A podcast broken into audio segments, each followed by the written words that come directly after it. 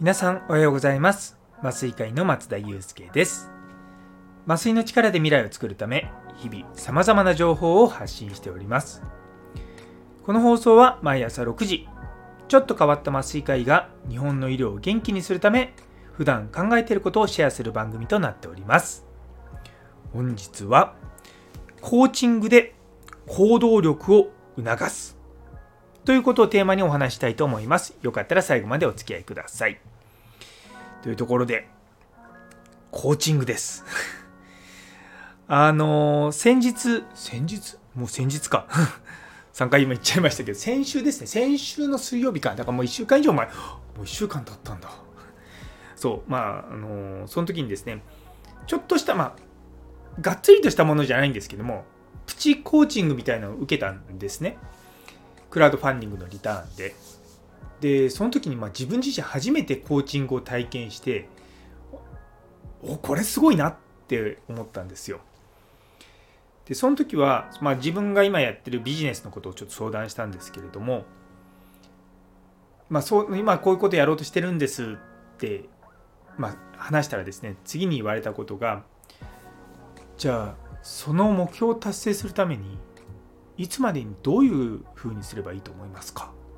って言われたんですよ。でそれで僕はその時に、まあ、3月までにこう顧客を1人あのゲットするっていうお話を差し上げたんですね。そしたらじゃあやりましょうね。って言われたんですよニコッと笑いながら。おおおみたいにその時思ったんですけども。そういうのって人から言われるとあやらなきゃって僕は思っちゃうたちなんですね。で、まあ、その後にさらに続いて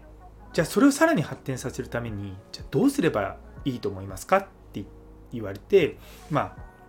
こうこうこういうところにこう話しに行った方がいいと思ってるんですよ。って話をしたらでじゃあそれをで今できない理由って何ですか？って言われたんですよ。でそういうふうにどんどんどんどんこう聞かれながら言ってるとあ、まあ、確かに理由ないなって僕とか思ってしまってですね、まあ、トントン拍子にですねいろんなことが先に進むっていうことを経験しました。でやっぱりですねこう人間ってああれね優先順位つけたりとか時間がなかったりとか本当にいろんなことあると思うんですよ。私自身もそうですし多分皆さんもそうだと思うんです。ただ自分がやりたいなと思ってることに対してこういろんな障壁に対して他の人から「えなんでそれできないの?」理由教えてって言われた時にあれ理由がないなって思うとそれつまりできるってことじゃないですかだからそういったのってすごくまあ体験として僕の中でおおと思ったんですよねでコーチングとか、まあ、メンタリングとか、まあ、そういった何て言うのかな自分の目標に対してどうやっていくのかっていうことはねよくその海外のエグゼクティブと呼ばれてる人たちがやってるとはいうのは情報は耳にしてたんですけども実際日本でもビジネスされてる方で結構こういったことをされてる人は多いらしいんですね。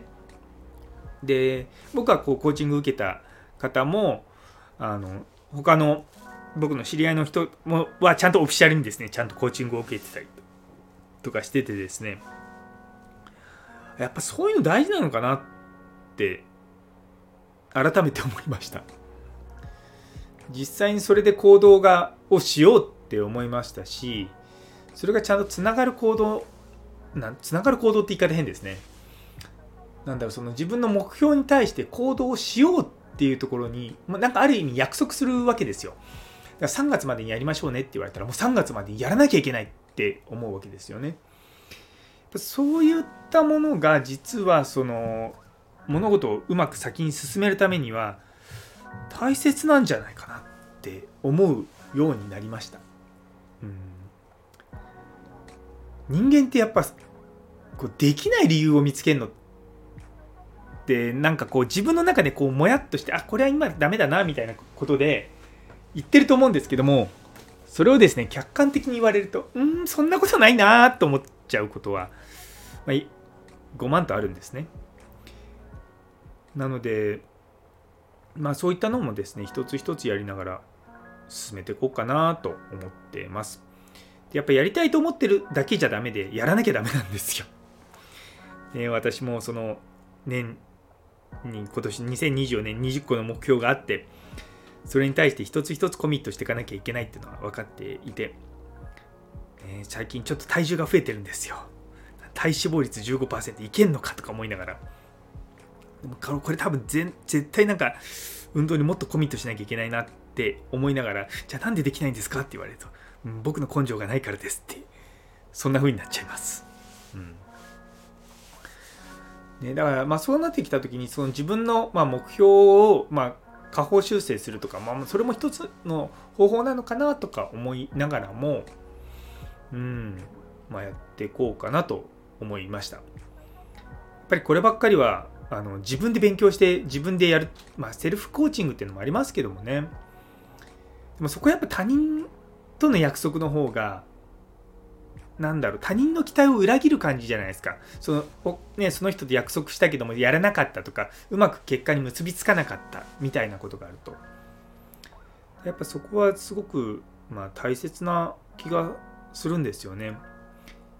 やっぱ相手が人間であるから例えばこれが AI とか機械とかでなんとかなるかって言われたら多分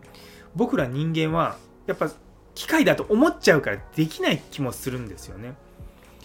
そうだからやっぱそこら辺は難しいしそういったものが最終的にやっぱ人と人との関わり合いとして重要なんじゃないかなというふうに思っております。